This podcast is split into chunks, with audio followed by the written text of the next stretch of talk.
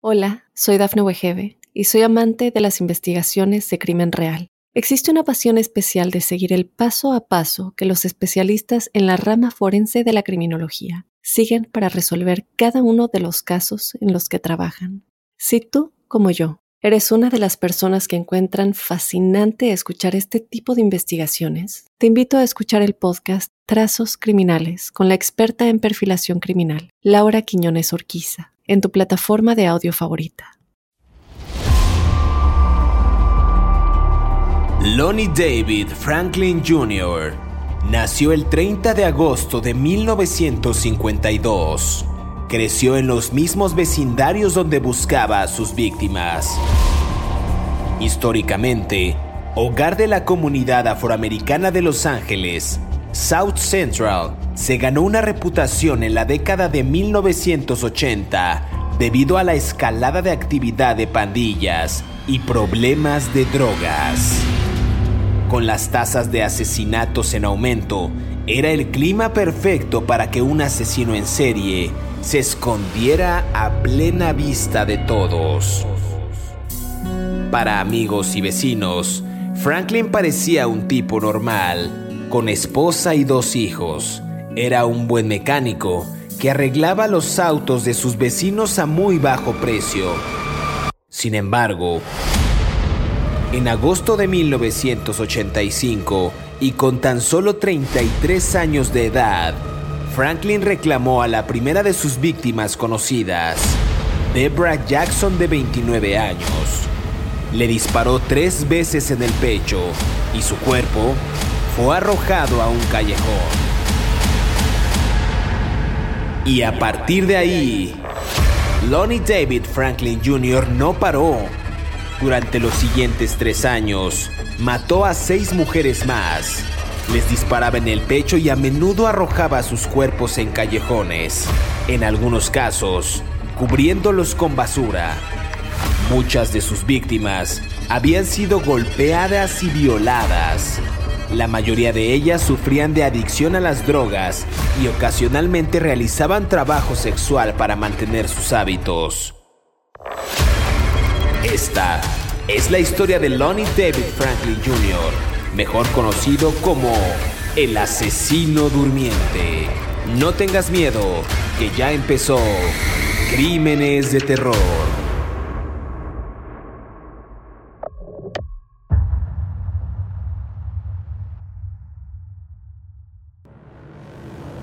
Bienvenidos a Crímenes de Terror. Si aún no te has suscrito al podcast, oprime el botón de seguir en la plataforma en la que nos estés escuchando, ya sea en Spotify, iHeartRadio, Amazon Music o Apple Podcast. Así podrás recibir cada sábado la notificación de un nuevo episodio de Crímenes de Terror. En esta ocasión en el podcast hablaremos de Lonnie David Franklin Jr., el asesino durmiente como se le conocía un recolector de basura de 63 años que sembró el pánico en el sur de la ciudad de Los Ángeles al cometer al menos 7 crímenes entre 1985 y 1989 tras casi 14 años de silencio. Después de esa temporada volvió a las andadas provocando de nuevo el terror entre los ciudadanos. La mayoría de sus víctimas eran mujeres afrodescendientes cuyos cuerpos abandonaba en basureros o callejones de zonas pobres de esta ciudad de Los Ángeles. La mayoría murieron de un disparo, otras fueron estranguladas, algunas eran trabajadoras sexuales o consumidoras eh, asiduas o habituales de drogas. Eh, la policía lo detuvo en el año 2010 cuando logró relacionar su ADN con varias de estas muertes. Pero antes de entrar en más detalles y comenzar a hablar de este asesino, quiero darle la más cordial bienvenida a mi colega David Orantes, quien semana a semana nos brinda estos detalles puntuales de los asesinos seriales. ¿Qué tal David? ¿Cómo estás? Hola José Luis, ¿cómo estás? Eh, bien, vamos a hablar de este señor que como otros muchos casos que ya hemos revisado recientemente, este Lonnie David Franklin Jr., eh, afroamericano, afrodescendiente, como dices tú, este, el Ah, bueno, no me voy a meter en Honduras, pero bueno. Este, él, él también fue soldado del ejército de los Estados Unidos y también probablemente su paso por las Fuerzas Armadas tuvieron un rol determinante para, para formarlo o deformarlo más bien ¿no? En su carrera como criminal cuando cometió estos brutales ambajes. Lo voy a decir yo para ganártela hoy, la palabra. Yo ya dije ADN, que no lo, no lo desglosé, el ácido desoxirribonucleico. Ya. Exacto, me estás robando mis palabras, por eso ya. Dale, David. Mira, si quieres comenzamos a hablar sobre los detalles de la vida temprana de Franklin Jr., que nació el 30 de agosto de 1952. Creció en el centro sur de Los Ángeles, se casó inclusive, tuvo dos hijos y fue dado de baja del ejército de los Estados Unidos justo el 24 de julio del 75, como bien decías que perteneció a las Fuerzas Armadas. Y fue a principios de los años 80 antes de que comenzaran los crímenes, que Franklin pues se dedicaba a la mecánica, él tenía un taller eh, cerca, de la, cerca de la Policía de Los Ángeles en la calle 77, eh, posteriormente cuando ocurrieron los primeros ocho asesinatos, estaba empleado como recogedor de basuras por el gobierno local. Digamos que esos eran como los primeros trabajos que él tuvo. Eh, más adelante hablaremos de cómo fue detenido y condenado por cuatro delitos, es decir, dos por robo en 1993 y en el 2003, uno por lesiones en 1997 y un, cuarto por agresión en 1999. Eh, digamos que a pesar de estos, de esta carrera, David, que tuvo eh, como una persona, pues primero en el ejército y después con trabajos, pues no tan bien remunerados, sino más bien enfocados al casi casi al trabajo social. Él también tenía algunos, eh, algunos, algunos casos ya en su expediente, en su haber por, eh, por, antecedentes, pues digamos, criminales. No, no encontré yo mucho acerca de su vida temprano, de su infancia. No sé si tú tengas algún dato que nos puedas compartir de Lonnie David Franklin Jr. Fíjate que no, no, no, yo tampoco pude encontrar muchos, eh, salvo que bueno, era, se casó, que era más o menos un miembro de la comunidad afroamericana normal de los años 60, la época de las tensiones raciales en Los Ángeles, ¿no? El despertar de los eh, muchachos del Flower Power, ¿no? Del hipismo, la guerra de Vietnam. O sea, nada, nada relevante, un muchacho de high school uh, promedio, sin ningún tipo de trascendencia para lo bueno ni intrascendencia para lo malo, ¿no? O sea, este, ni mejoró ni empeoró, digámoslo así. Sin embargo, a mí me parece muy importante hablar Fíjate qué curioso del caso que cometió en Alemania, porque a mí me parece que ahí hay una serie de elementos que luego se reflejarían por alguna razón en una serie de sus patologías no criminales, de sus comportamientos criminales, porque él fue eh, dado de baja con deshonor del ejército de los Estados Unidos. El ejército de los Estados Unidos, como todo mundo sabe, a ver, hablemos en el contexto estaba la Guerra Fría, ¿no? O sea, estaban los Estados Unidos y los soviéticos tenían una pelea sin declararse por la hegemonía mundial, ¿no? Eh, estaban los rojos contra los azules, digámoslo así, como para, como diría Candinflas, ¿no? En su película Su Excelencia. Entonces, los rojos, eh, Alemania estaba dividida en dos y para los Estados Unidos era muy importante tener bases militares ahí después de la Segunda Guerra Mundial just in case, ¿no? Ya había pasado la guerra de los misiles y tal. Uno de los centros neurálgicos de todas las ah, bases del ejército de los Estados Unidos están alrededor de la ciudad de Stuttgart. Eh, yo no conozco muy bien Alemania, entonces no tengo la menor idea de dónde está Stuttgart, ¿no? Este, eh, pero bueno, el caso es que ahí, ahí en Stuttgart estaban varias, hay tres bases. Todavía hasta el día de hoy hay tres bases de los, del ejército de los Estados Unidos. Yo ah, ya te explica, ya explicaba yo una vez que los soldados salen el domingo a las 6 de la tarde y no regresan sino hasta el lunes o a las 6 de la mañana unos o otros al domingo a las 6 de la tarde, ¿no? Siempre son las, las 6 horas, las 600 horas o las 6000 horas, no sé cómo les digan, o, o 1800 horas, ¿no? Como ellos dicen en lenguaje militar. Bueno, el 24 de julio del 75, él, este señor Lonnie David Franklin Jr., con otros tres soldados, salieron de la base para divertirse. Los soldados tienen prohibido meterse en problemas cuando están afuera, ¿no? Pueden salir sus días libres, pero no pueden hacer nada mal. Salieron para divertirse y agarraron un auto de, rentado, no sé qué, y empezaron a manejar. Y vieron a una muchacha que estaba parada en una esquina y le, le separaron y le pidieron direcciones para ir a un supuesto lugar, ¿no? Era una muchachita creo que de 17 años, si mal no recuerdo, ¿no? Y la, la chica les dijo cómo llegar y ellos le dijeron, oye, si aprovechando que traemos el carro, tú estás aquí en medio de la noche, vas para no sé qué y tal, ¿por qué no te subes y vamos? y la subieron al auto. Y bueno, long story short, para hacerla corta la historia, la violaron entre los tres en un campo. hay un elemento aquí que es fundamental. Eh, es lo que se llama un gang rape, ¿no? Una violación tumultuaria, ¿no? Este, le pusieron un cuchillo en la navaja y entre los tres la violaron. Hay un elemento perturbador en todo esto. Le tomaron fotografías, ellos se tomaron fotografías ellos mismos cometiendo eso.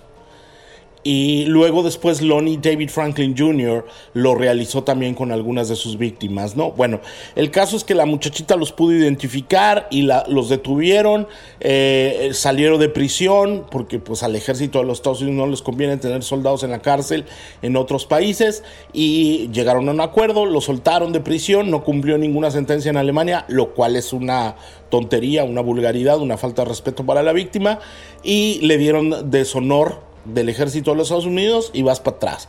Lo mandaron de regreso a Estados Unidos, en donde empezó a, vivir su vida normal, ¿no? De casado y con hijos y tal.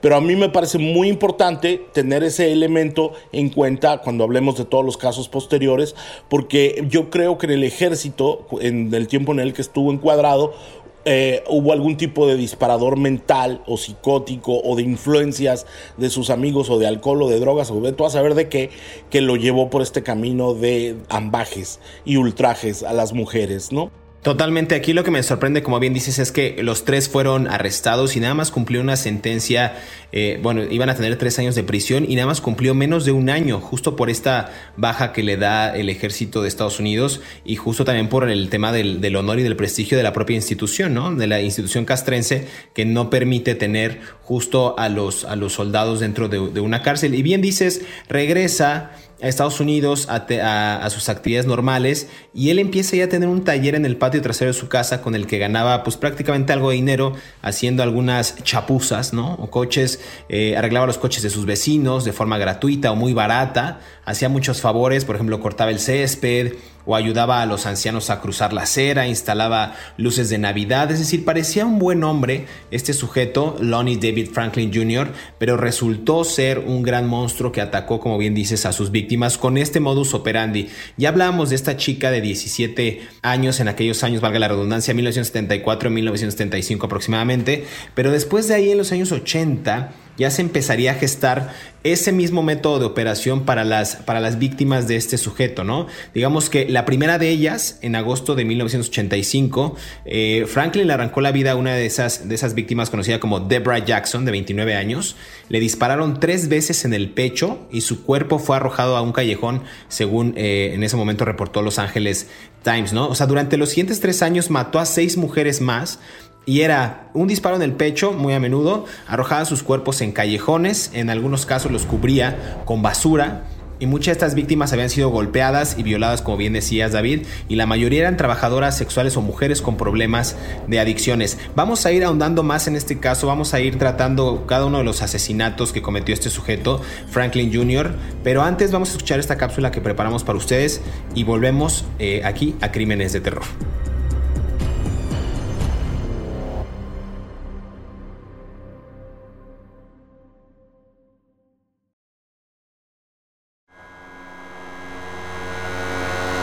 Estos son 5 datos perturbadores de Lonnie David Franklin Jr., mejor conocido como el asesino durmiente.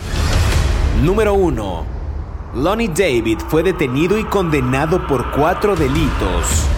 Dos por robo en 1993 y 2003, uno por lesiones en 1997 y un cuarto por agresión en 1999.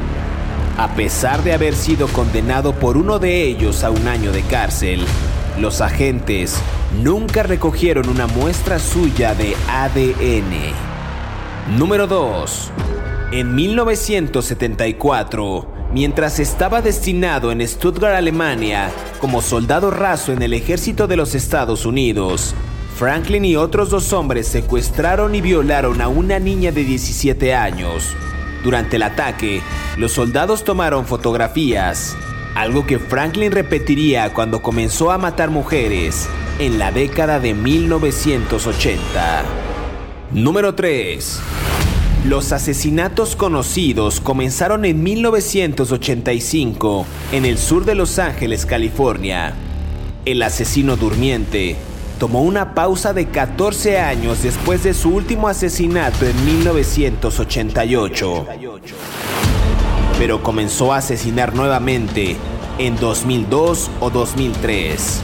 Su último asesinato confirmado fue en enero de 2007.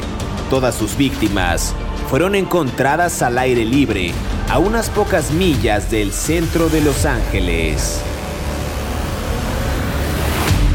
Número 4. Al mismo tiempo que Franklin cometía sus asesinatos, había varios asesinos en serie activos en el centro sur de Los Ángeles. Se pensaba que sus crímenes combinados eran obra de un solo asesino, conocido como el Southside Slayer. Pasarían décadas antes de que la policía se diera cuenta de que se trataba de cuatro e inclusive cinco asesinos diferentes. Número 5. El asesino durmiente tendría contacto sexual con las víctimas antes de estrangularlas o dispararles. Dispararía a todas sus víctimas con una pistola calibre 25 e inclusive tomaría varias fotografías de ellas desnudas y después las guardaría en su garaje. Sigue escuchando la historia de este asesino aquí en Crímenes de Terror.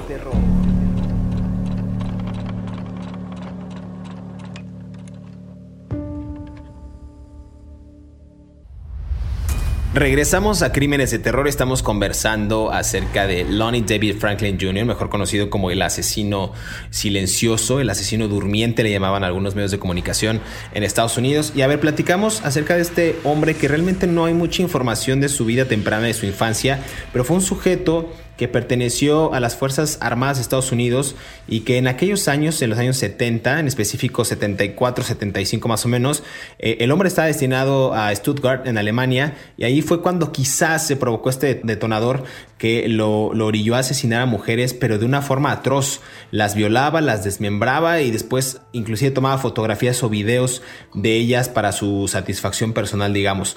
Antes de irnos a esta primera pausa, David, hablamos de que su primera víctima eh, conocida después de, estos, después de estos años de que regresa del ejército y empieza aparentemente una vida normal, ocurre en agosto de 1985 cuando eh, Lonnie David Franklin Jr. le arranca la vida a una chica eh, de nombre Deborah Jackson, de 29 años. Decía yo que le disparó tres veces en el pecho y su cuerpo lo arrojó a un callejón, según Los Angeles Times, pero en los siguientes tres años mató a seis mujeres en este modus operandi que ya mencionaba. A muchas las cubría de basura, eh, algunas de estas mujeres, si no es que la gran mayoría eran trabajadoras sexuales o mujeres con problemas eh, de adicciones. Y ahí decía la policía que Franklin grababa este contenido sexual con sus víctimas antes de asesinarlas. Pero a ver, al mismo tiempo, y esto está interesante David, eh, que al mismo tiempo que Franklin cometía sus asesinatos, había varios asesinos en serie activos en esos años en el sur de, Los Ángeles y se pensaba que sus crímenes pues eran como obra, que, que, eran obra de un solo asesino, ¿no? Conocido como el Southside Slayer en ese momento, pero realmente las autoridades estaban frente a una ola de grandes asesinatos y no solo eso, sino que había una expansión constante del tema de la cocaína, ¿no? Habría, había un contexto fuerte porque era la epidemia del crack y la cocaína en esos años. Sí, a ver, los Estados Unidos son una sociedad hipócrita eh, basada en las drogas muy fuerte, ¿no? Eh, a los 18 años tú te puedes enrolar al ejército de los Estados Unidos y te puedes ir a morir a una guerra, pero no te puedes comprar una cerveza en la esquina, ¿no? Este, en, el, en, la tienda de la esquina hasta que tengas 21, ¿no? Eh, luego, en la época en que estaba el crack, en esa época, en los 70s, las comunidades más afectadas eran las comunidades afroamericanas e hispanas de las grandes urbes, pero las autoridades no hacían nada, o sea, que se maten entre ellos con las adicciones a las drogas, ¿no? Eh, ahora que está afectando a los muchachos blancos de los suburbios es cuando los gobiernos están tomando este, las cosas con cuidado, ¿no? Oh, se nos están muriendo los jóvenes, cuando los jóvenes se nos vienen muriendo desde los 70, pero bueno, esta es mi crítica a la pelea contra las drogas en los Estados Unidos. bueno, el caso, el caso es que muchas de estas muchachas que estaban en las calles eran strawberries. Strawberries en la jerga coloquial de los Estados Unidos son eh, chicas que te dan su, un momento de placer sexual por, ah, por, por drogas.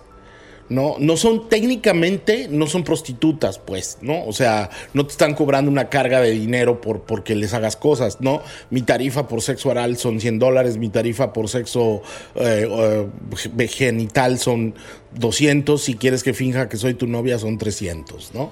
O sea, cualquier cosa así, ¿no? Este, no, estas chicas lo único que hacen es que dicen, ok, házmelo aquí rápido en el coche, atrás de tu carro, pero dame drogas, ¿no? Son, eh, son drogadictas que viven en las calles o que viven en moteles baratos o que viven en casas feas y, se intercambian por, por, sexo, por drogas. Entonces, estas muchachas, uh, pues son muy vulnerables y muchas veces son como miembros de la comunidad afroamericana y de la comunidad hispana, ¿no? En los centros urbanos. Eh, los Ángeles no es como parece, pues, ¿no? Nosotros siempre vemos que Los Ángeles tiene una gran dosis de glamour y de belleza gracias a las películas, pero en realidad tiene un gran cinturón de miseria en el centro de la ciudad que se llama Skid Road, que es un barrio peligrosísimo. Y, y es muy fácil perderse en esos mundos con el primer shot de heroína que te metas, ¿no? O sea, te metes ahí, te metes algo y ya no vuelves a salir. Entonces se convierte en un círculo vicioso. Y Franklin, todos los asesinos en serie, pues son depredadores, ¿no? Y Lonnie David Franklin, este usaba las mismas técnicas de depredación que utilizan otros asesinos en serie y buscaba entre sus víctimas a estas muchachas. Ahora, ¿por qué los Estados Unidos tuvo un auge de asesinos en serie de los 60 hasta los 80, tendríamos que analizarlo en otro programa de crímenes de terror. Pero es cierto, en esa época había como 8 o 10 asesinos en serie actuando por todo Estados Unidos, ¿no? Aquí mismo hemos hablado de otros que, ocurrían en California en esas épocas, ¿no? Eh, eh, y en los estados aledaños. Entonces, realmente eh, la policía estaba confundida hasta que lograron identificar a Lonnie como uno de las, de, de las víctimas, ¿no? Y ojo, les tomaba fotos con una cámara Polaroid. Acuérdate lo que pasó en Alemania, ¿no? Totalmente. Ahorita mencionabas los asesinos en serie, nada más para dar un poquito más de contexto a esto que, bien explicas. A ver, imagínense que hay varios asesinos en serie en la ciudad y otros de ellos, por ejemplo, operaban en la misma zona en esos años. Michael Hughes, por ejemplo, que fue condenado por matar a siete mujeres. Chester Turner, que eh, mató a 14 mujeres, inclusive a, un feto, dicen por ahí. Y ambos estaban eh, o, están, no sé, en el corredor de la muerte de California. Y regresando al tema de Lonnie David Franklin Jr. A ver, ya hablábamos de esta, de esta chica que, asesinó eh, a Debra Jackson de 29 años, pero eh, esto fue en 1985. En, en 1987 los agentes también estuvieron a punto de dar con el asesino y no lo hicieron pues por pura, por pura dejadez, ¿no? Y esto fue a raíz de una llamada anónima que alertó de uno de los crímenes, el de Barbara Ward, de 23 años. Y esta grabación eh, fue difundida por la policía hasta el año 2009.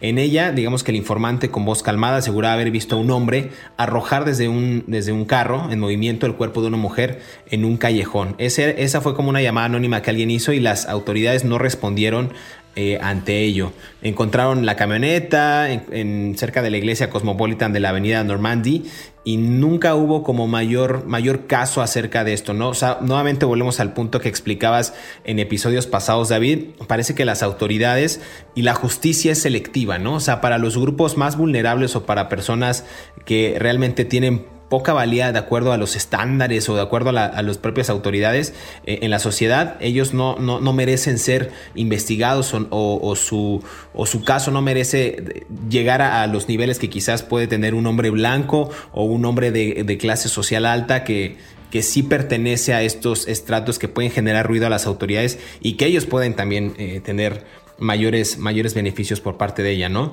Hay otro caso que a mí me gustaría eh, ahondar porque es el quizás el más interesante, este intento fallido de matar a Enietria Marget, Marget, no sé cómo se pronuncia, que fue justo este intento de, matarla y que, pudo llegar a este, a este nivel de, de, tantas pistas y de tantas huellas que dejó y además del testimonio de la propia mujer. Eh, para, lograr su captura, esto ocurrió en noviembre de 1988, cuando justo un Ford naranja se para junto a, esta chica Margaret y su conductor, un hombre negro de unos 30 años, se ofreció a llevarla a donde ella quisiera. Estamos hablando de Lonnie David Franklin Jr. Ella se niega, David, pero el conductor, este tipo elegante, inclusive con un toque de arrogancia, lo describen los medios de comunicación, insiste hasta que ella acepta la oferta solo con una condición que debían parar en la casa de su tío para recoger algo de dinero. Y entonces él todavía se detiene, Lonnie David Franklin Jr., pero cuando regresa al auto la empieza a, pues con una actitud ya más soberbia, más agresiva, empieza a decirle de improperios, le mete, eh, le saca una pistola de calibre 25 y le dispara en el pecho a esta mujer. Lo sorprendente de este caso es que ella pues queda nada más pues digamos como sedada o se desmaya por el impacto y ella se despierta David justo porque el flash de la cama Polaroid y el peso del cuerpo de este sujeto la hacen reaccionar y es ahí cuando se da cuenta que está siendo violada y también está siendo fotografiada por este sujeto. Así es. Eh, creo que es la única sobreviviente, ¿no?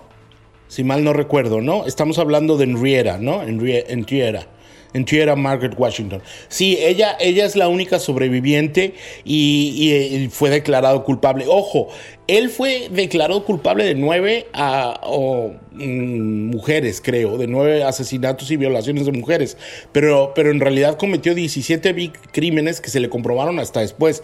Pero si quieres hablamos después de eso. Incluso un hombre. E incluso un hombre. Vamos a escuchar esta cápsula que preparamos para ustedes y vamos cerrando este capítulo de crímenes de terror que a mí me parece fascinante en términos periodísticos porque es un hombre que tiene algunos, algunos indicios y algunas características de otros eh, asesinos seriales de los que hemos conversado aquí en Crímenes de Terror. No se despegue.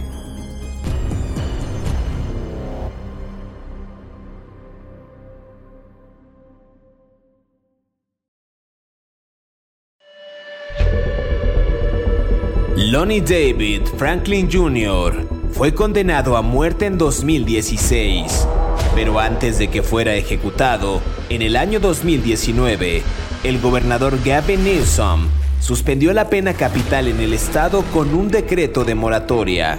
Sin embargo, el asesino serial conocido como el asesino durmiente murió la noche del 28 de marzo de 2020 en la prisión de San Quintín en California.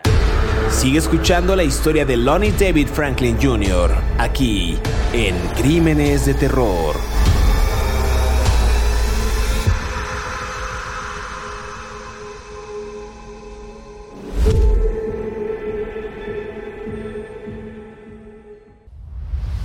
Regresamos a Crímenes de Terror. Estamos conversando acerca de Lonnie David Franklin Jr., eh, quien también fue conocido como el asesino silencioso o el asesino durmiente, justo porque pasaron varios años después de que él eh, decidiera cometer otros crímenes, otros eh, asesinatos en serie, justo a mujeres afroamericanas, la mayoría dedicadas al trabajo, al trabajo sexual, como decías, las Strawberry Girls o Strawberry Women y también eh, personas que se dedicaban, perdón, que tenían un consumo habitual de drogas. David, ya estamos entrando en esta fase final de los asesinatos. Hablamos de la, de la primera víctima, de Deborah Jackson, de 29 años, de la segunda víctima, de Barbara Ware, y también este intento falló de matar en Etria Margaret Washington, que me parece a mí eh, fascinante en términos periodísticos. Sí, bueno, en realidad antes de la primera hubo una primera, que fue Sharon Delisha Dismuke pero eh, ella la mató en el 15 de enero del 84, pero, pero ella nunca se le pudo vincular directa. Fue de estos casos donde él era presuntamente el culpable, pero no se le pudo vincular, ¿no? De hecho, hubo otras dos, ¿no? A Gila Marshall, de, que el cuerpo nunca se encontró, pero su, su, licencia de manejo la encontraron en la cochera de la casa de Franklin. Y luego hubo otra que era Rolenia Morris, eh, que tampoco se le pudo encontrar, pero se encontró una foto de la violación de ella en la casa de Franklin. Entonces, eh, el jurado, el juez desechó esa evidencia porque el cuerpo nunca se pudo encontrar, ¿no?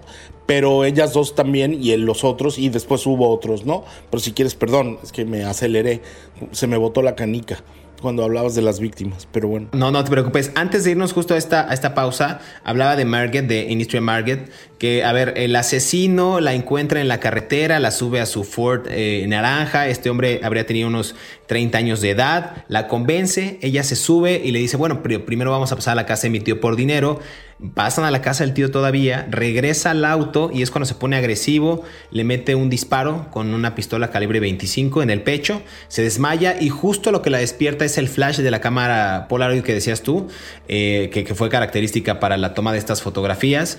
Y aquí hay algo bien curioso que a mí me, me desconcierta un poco y no por la víctima ni estoy revictimizando ni nada, pero ella negocia con, el, con Lonnie David Franklin Jr. Le dice que la, que la deje en un hospital, que no le va a decir nada a la policía, que no tenía quien cuidar a sus hijos, que ella no era una trabajadora sexual, una prostituta, que él se había confundido. Entonces lo convence, eh, la golpea él con, a, esta Margaret con la culata de la, de la, pistola donde está el cargador, abre la puerta del copiloto y la arroja del coche en movimiento, ¿no? Y la lanza al asfalto de manera inconsciente. Ella se reincorpora con esta bala en el pecho, camina hasta la casa de una amiga que la lleva a un hospital y ahí es cuando ella pues logra sobrevivir. Y a mí me parece eh, fascinante en términos, insisto, periodísticos, porque el asesino tuvo la oportunidad de emular o de repetir este, esta serie de asesinatos y de alguna manera tiene compasión por ella o logra esta negociación y ella escapa.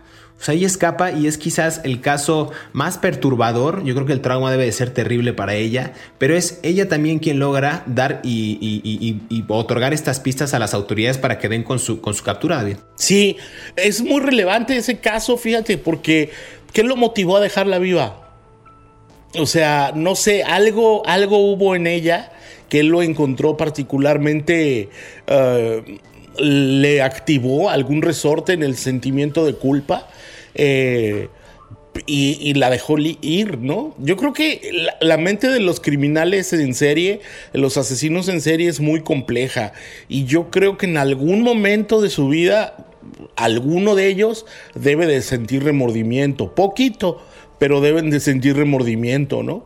Eh, y me parece que en ese, en ese momento cuando Franklin la deja ir a esta señora, eh, no sé, yo creo que uh, tuvo esa sensación de, que estoy haciendo algo mal en la vida, ¿no? Además ya llevaba como 11 o 9 víctimas cuando ese, cuando ese momento, este, ¿cómo se llama? La, más o menos la, la, eh, la, señora Enriera sobrevive, ya llevaba como 9 o 10 víctimas, ¿no? Entonces, este, me parece que no lo sé, o sea, es algo muy complejo, algún, algún psicólogo criminal nos tendría que ayudar, pero es algo muy complejo, porque a esa sí la dejó viva y a las otras, pues no.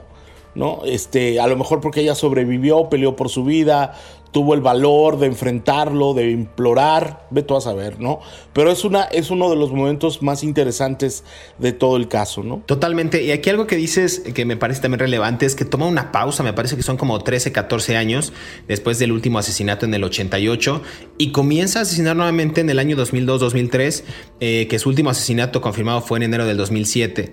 Todas sus víctimas fueron encontradas al aire libre, a pocas millas del centro de Los Ángeles, y tú hablabas que hubo varias víctimas en su haber, pero una de ellas era eh, hombre, ¿no? Eh, eh, un varón, Thomas Steele. Y dicen que esta presunta víctima, este del asesino silencioso, eh, no hay evidencia de ADN que respalde esta afirmación, pero dicen que al ser la única víctima masculina sospechosa, se cree que este sujeto conocía el historial de asesinatos de Franklin o que era amigo de una de las víctimas.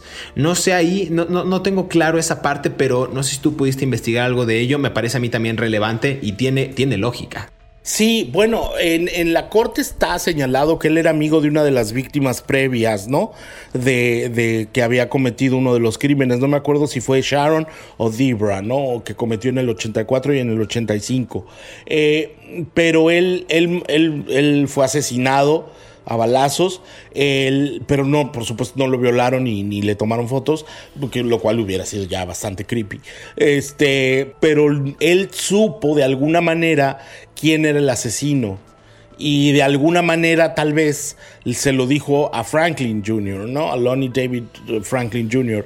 y este en represalia lo mató. Sin embargo, como no lo, como Lonnie David Franklin no va, ya está muerto y no se va a inculpar una muerte más tampoco, no se la iba a inculpar, pues nunca lo vamos a saber. Entonces la, eh, la muerte de Thomas Sylvester Steele está solamente eh, señalada como un crimen sin resolver, aunque el sospechoso es es este Lonnie David Franklin Jr., ¿no? Totalmente. Los asesinatos, David, continuaron años después. Eh, ya para ir cerrando el, episodio, porque me gustaría también hablar de cómo las pruebas de ADN fueron eh, bastante eh, útiles para, dar con su captura e inculparlo por estos crímenes. Eh, Princess Bertomius, de 14 años, quien desapareció en diciembre del 2001. Ella fue encontrada meses después, en marzo del, año siguiente, del 2002, y estaba estrangulada y desfigurada por una paliza. Valerie eh, McCorby, de 35 años, igual murió del mismo modo en el año 2003. A Janicia Peters, eh, de 25, le disparó y le dejó, la dejó en una bolsa de basura en el año 2007. Y entonces los nuevos crímenes resultaban seguir el mismo patrón, ¿no? Disparos, estrangulamiento, cuerpos abandonados en las calles y según las pruebas de ADN que se hicieron después habían sido cometidos por el mismo asesino que había dormido, dicen las autoridades, entre comillas, eh, durante 14 años, ¿no? Maestro del camuflaje en la cotidianidad lo llamaban. Ese era, digamos, el modus operandi. Y aquí hay algo curioso porque dicen que en el año 2001 fue arrestado eh, en, el, en, el, mes de julio eh, este sujeto, pero encuentran justo en, este, en esta vivienda que bien mencionabas el tesoro del asesino en serie, el recuerdo personal y macabro de todas sus atrocidades. A ver, estamos hablando de miles de fotografías, muchas horas de grabación de videos de mujeres, casi todas afroamericanas, de todas las edades, eh, en posturas sexuales, mostrando los pechos, seduciendo al asesino que estaba tras la cámara. Era una cosa en verdad de terror. Esto era lo que, lo que encontraron eh, las autoridades. Pero en el tema de, cómo lo encontraron o cómo dieron con él, eh, también refieren que, él fue a comer a una pizzería, me parece que en el condado de Orange, y un detective disfrazado ahí de, de, ayudante camarero recoge una rebanada de pizza, un tenedor, dos servilletas, dos vasos de plástico, y entonces relacionan el ADN con, me parece que con su hijo que había sido eh, capturado, que había sido sometido con las autoridades unos años antes, David, por algunos delitos que, que él cometió. Sí, los, a ver, ya lo he explicado muchas veces. Todos los que hemos caído en una cárcel en los Estados Unidos sabemos que cuando nos detienen nos toman con un hisopo una muestra dentro de la mejilla, ¿no? Y esa muestra va a un banco nacional de muestras de ácido desoxirribonucleico. La, la muestra se mantiene ahí just in case. Cuando hay un crimen, ahora es muy rápido, bueno, relativamente rápido. Cuando hay un crimen, eh, y tienen el ADN, se revisan todas las muestras en, los, en Texas, primero en los condados, ¿no? luego en el estado y luego en el país. Y así fue como ellos logran encontrar la, muestra, ¿no? Y lograron este, eh, vincularlo a él con las, con las víctimas. Ahora, lo de las fotos es alucinante. Encontraron mil fotografías de 160 mujeres por lo menos atacadas. O sea, estamos hablando de que se le pudo vincular con 17 crímenes, pero probablemente cometió muchísimos más, cientos. ¿No? O sea, decenas y decenas y decenas, ¿no? A mí lo que, lo que también me, agradó de este caso al menos, que podemos rescatar algo bueno, fue que justo durante varios meses los, los detectives se preguntaban, bueno, ¿qué vamos a hacer con todo el material que tenemos, el material fotográfico? Clasificaron estas instantáneas, identificaron bien, decías, 160 caras diferentes y trataron de encontrar a aquellas mujeres sin una idea clara justo de si estaban vivas o muertas eh, estas, estas chicas. Y justo el 18 de diciembre del 2010 publican en colaboración con la ciudadanía, pues una página web con la cara de las mujeres, con probables víctimas del asesino, que se tomó estos 14 años de descanso en sus matanzas. Entonces las autoridades empiezan a rastrear y pueden encontrar algunas de las víctimas y a otras, pues hasta la fecha no, no, se, han podido, no, no se han podido hallar. Eh, y es cuando en mayo del 2016, ya para cerrar el capítulo, eh, Lonnie Franklin Jr. fue declarado culpable, me parece que de 10 cargos de asesinato en primer grado y un cargo de intento de asesinato por esta sobreviviente que habíamos dicho.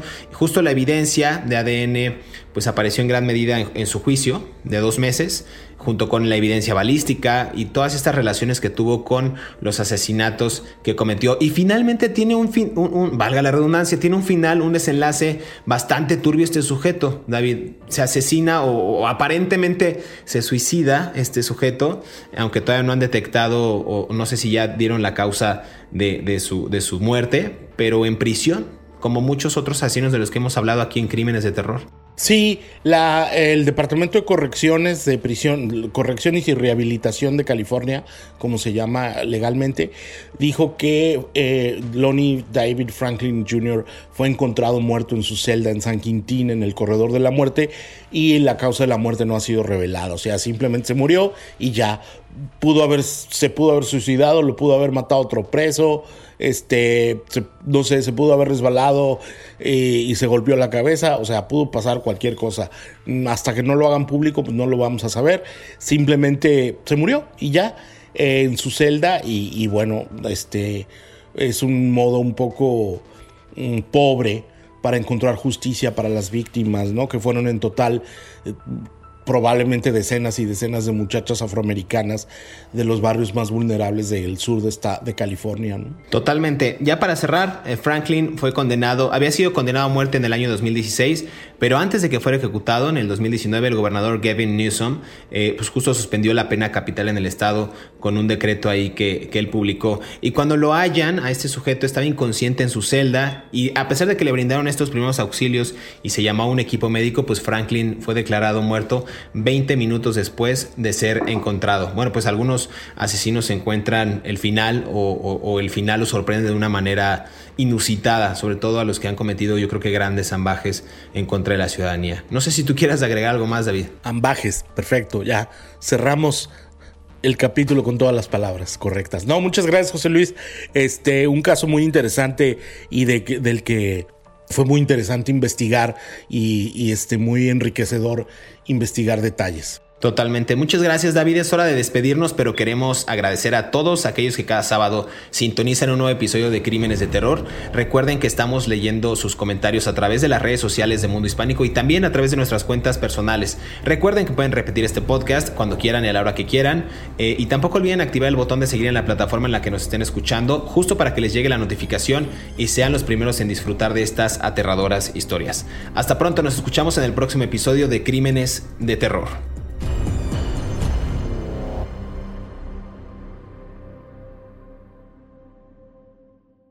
Hola, soy Dafne Wegebe y soy amante de las investigaciones de crimen real. Existe una pasión especial de seguir el paso a paso que los especialistas en la rama forense de la criminología siguen para resolver cada uno de los casos en los que trabajan. Si tú, como yo, eres una de las personas que encuentran fascinante escuchar este tipo de investigaciones, te invito a escuchar el podcast Trazos Criminales con la experta en perfilación criminal, Laura Quiñones Orquiza en tu plataforma de audio favorita.